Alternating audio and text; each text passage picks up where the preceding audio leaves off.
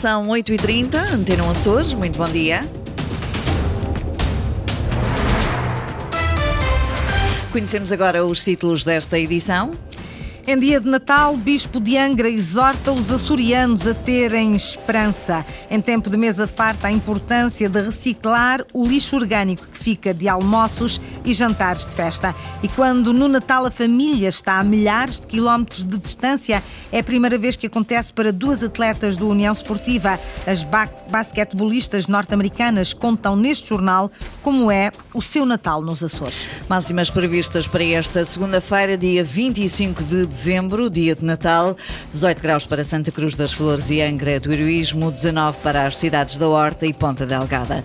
Avançamos com as notícias, edição às 8h30 com a jornalista Margarida Pereira.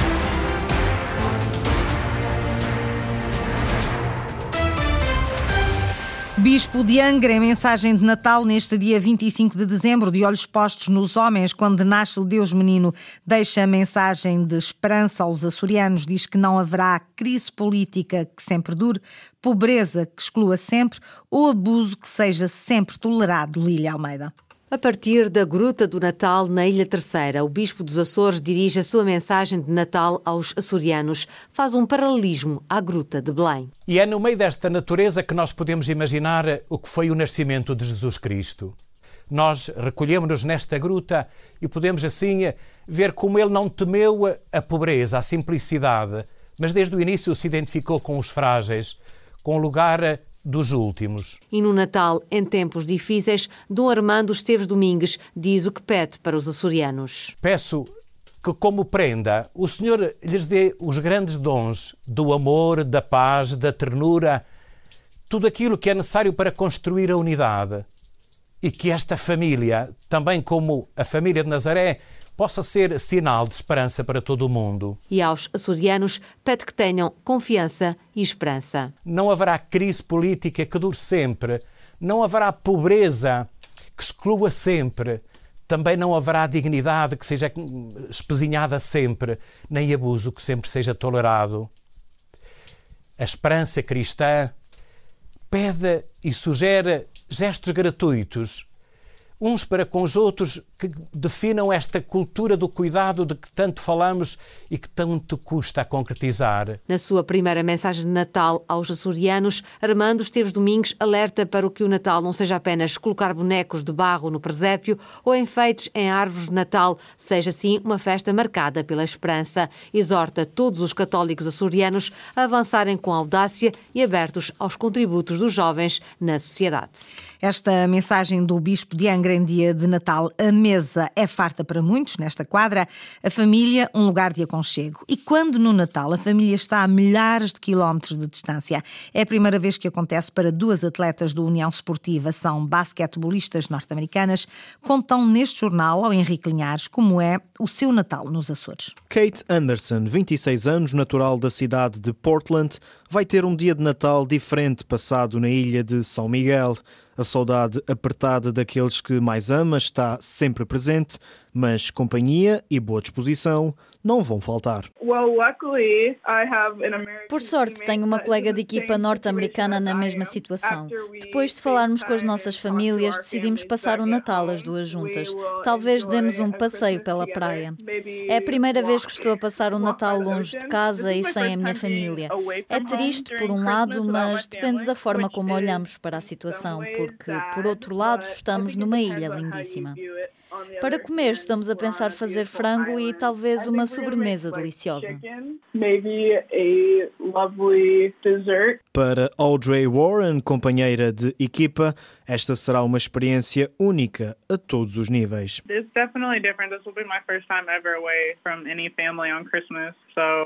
Vai ser muito diferente porque é a minha primeira vez longe da família no Natal. Vai ser difícil, mas vou estar em contato com eles a maior parte do tempo por telefone.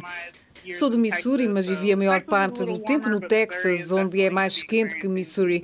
É Missouri de certeza que está neve nesta altura. Acho que vai ser interessante, já cozinhamos juntas no Thanksgiving, por isso acho que vai ser parecido. Vamos fazer algumas comidas e depois ela trata da sobremesa, de certeza. and then she'll probably take care of dessert for sure. Audrey Warren e Kate Anderson, unidas pelo basquetebol, a amizade juntou as duas à mesa no dia de Natal. O Natal diferente, longe desta família, para estas basquetebolistas que estão em São Miguel. Nestes dias de festa acumulam-se toneladas de lixo, muito dele orgânico. Há autarquias a fazerem já a recolha seletiva deste lixo em São Miguel, com uma adesão animadora dos municípios. Sandra Pimenta. Um mês e meio depois do início da recolha de lixo orgânico porta a porta em alguns conselhos da Ilha de São Miguel, o balanço não podia ser mais positivo. Os dados são muito animadores. Nós, neste primeiro mês, temos 3 eh, toneladas recolhidas de matéria orgânica, o que dá aqui uma média de cerca de 2,5 toneladas por semana. Claro que queremos sempre mais e, por isso, queremos que esses números melhorem eh, ainda mais nos próximos tempos. Uma melhoria que Alexandre Gaudêncio, presidente da autarquia da Ribeira Grande, acredita estar para breve com a distribuição gratuita de contentores à população. Estamos a preparar uma candidatura no novo quadro comunitário de apoio, o 2030, que são cerca de um milhão e meio de euros, comprarmos cerca de 15 mil recipientes eh, para distribuir porta a porta e distribuirmos gratuitamente para os resíduos eh, orgânicos porta a porta. Já no Conselho Vizinho da Lagoa, um dos contentores já foram distribuídos, o número de resíduos recolhidos é também motivo de satisfação. Nós vemos a adesão simplesmente passando nas ruas e vendo que as pessoas receberam a mensagem relativamente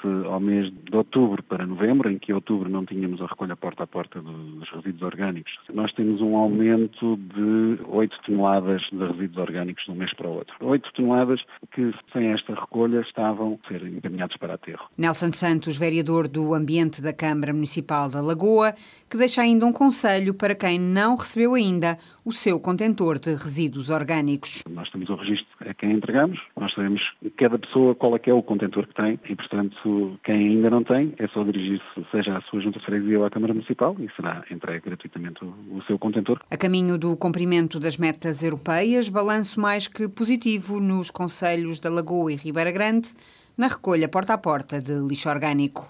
As autarquias já têm orçamentos aprovados para o próximo ano na Madalena do Pico, com um orçamento com mais de 9 milhões e meio de euros.